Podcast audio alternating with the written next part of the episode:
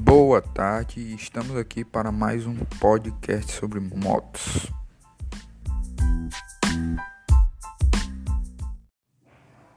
É, estamos aqui é, mais uma tarde, né? É, na cidade de Cruzeiro do Sul, no Acre. Você que está ligadinho aí no nosso podcast é, em todo o Brasil. É, hoje vamos falar sobre motos populares e da região, né?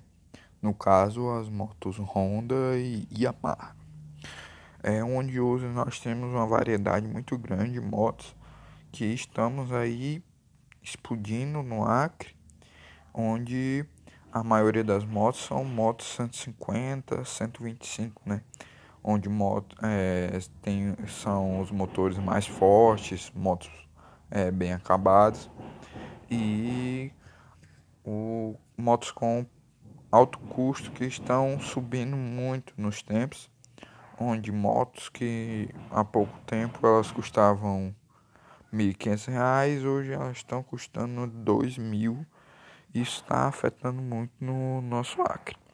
E as pessoas que têm baixa é, condição de renda estão é, perdendo, né?